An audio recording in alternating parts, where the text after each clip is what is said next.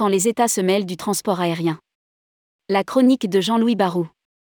Historiquement, les compagnies aériennes ont toujours été très proches des États.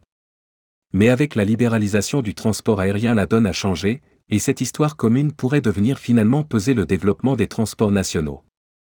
Jean-Louis Barou, expert aérien nous livre son analyse. Rédigé par Jean-Louis Barou le mercredi 5 avril 2023.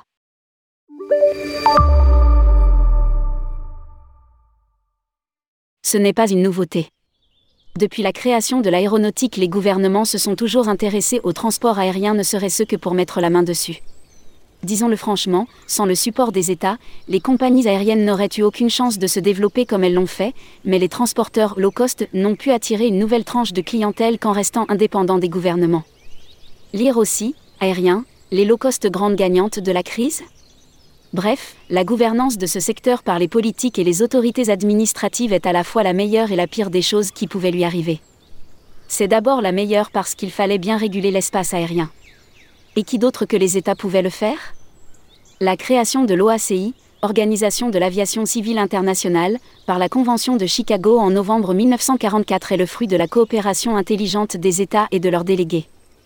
Lire aussi, l'OACI, la formidable organisation du transport aérien. Elle est à l'origine de toute l'aviation civile, que ce soit le partage de l'espace aérien, les règles sécuritaires et même la validation des appareils. Le principe selon lequel l'ensemble du transport aérien serait administré selon les mêmes règles et ce quel que soit le pays est tout simplement génial. Il n'était pas si simple de le décider, n'oublions pas qu'on était alors en pleine Deuxième Guerre mondiale. La même conférence a délégué aux États les modalités d'application des grands principes qu'elle édictait. C'était à la fois le moyen de préserver la volonté de chaque pays pour gérer son espace aérien tout en l'obligeant à appliquer des règles communes la compagnie aérienne est devenue un refuge agréable pour les personnes dont on ne savait pas que faire. Une fois arrêtées les grandes lignes de gestion du transport aérien, il fallait bien créer les opérateurs auxquels était dévolue la charge d'ouvrir des lignes aériennes et de développer les marchés. Encore une fois, cela n'aurait pas été possible sans le soutien des pays. C'est ainsi que la plupart des grandes compagnies historiques ont commencé par être nationalisées elles ont pu se développer sous la protection administrative et économique des gouvernements et créer ainsi le premier maillage mondial du transport aérien. On s'est alors aperçu combien ils pouvaient devenir indispensables non seulement à l'économie des pays mais à leur prestige international. Récemment d'ailleurs les gouvernements ont dû intervenir massivement pour éviter la faillite de nombreux transporteurs pendant la déplorable traversée du Covid. Mais tout bon côté d'une médaille a également son revers. Tout d'abord cela a mis les compagnies nationales dans un confort matériel à l'abri duquel elles ont certes prospéré, sauf qu'elles ont oublié les fondamentaux économiques sachant que leur gouvernement ne les laisserait jamais tomber. Et les dérives de gestion ont commencé, souvent d'ailleurs parce que les gouvernants en profitaient pour mettre à la tête des transporteurs nationaux les amis auxquels on devait quelques services. Or ces responsables n'étaient pas toujours les meilleurs professionnels, et de copinage en copinage on a vu prospérer l'octroi de billets gratuits, souvent dans les classes les plus élevées, de manière excessive. Finalement, dans beaucoup de pays, la compagnie aérienne est devenue un refuge agréable pour des personnes dont on ne savait pas que faire. Trop d'impôts tue l'impôt. Seulement après la période au cours de laquelle le transport aérien moderne a été construit, est venue celle de la concurrence farouche à partir du moment où l'espace aérien a été libéré avec la création des Open Ski et où les tarifs ont été libéralisés.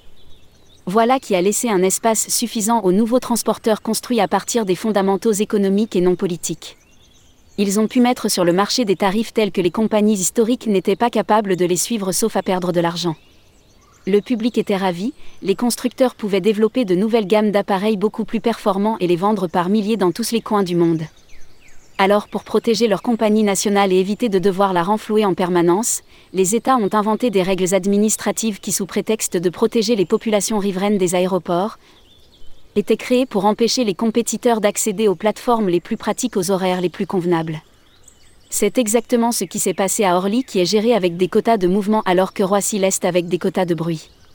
On arrive d'ailleurs à des restrictions similaires dans de nombreux autres pays. Et finalement les États ont profité du formidablement du transport aérien pour y trouver une manne fiscale de première importance. Certains tels que la République dominicaine en ont d'ailleurs abusé en prélevant des taxes excessives sur le carburant avion à tel point que cela a fait fuir nombre de transporteurs qui amenaient une clientèle touristique dont le pays a énormément besoin. C'est la confirmation de l'adage trop d'impôts tue l'impôt. On ne peut pas se passer de la mainmise des États, encore faut-il qu'ils restent uniquement dans leur domaine de compétences.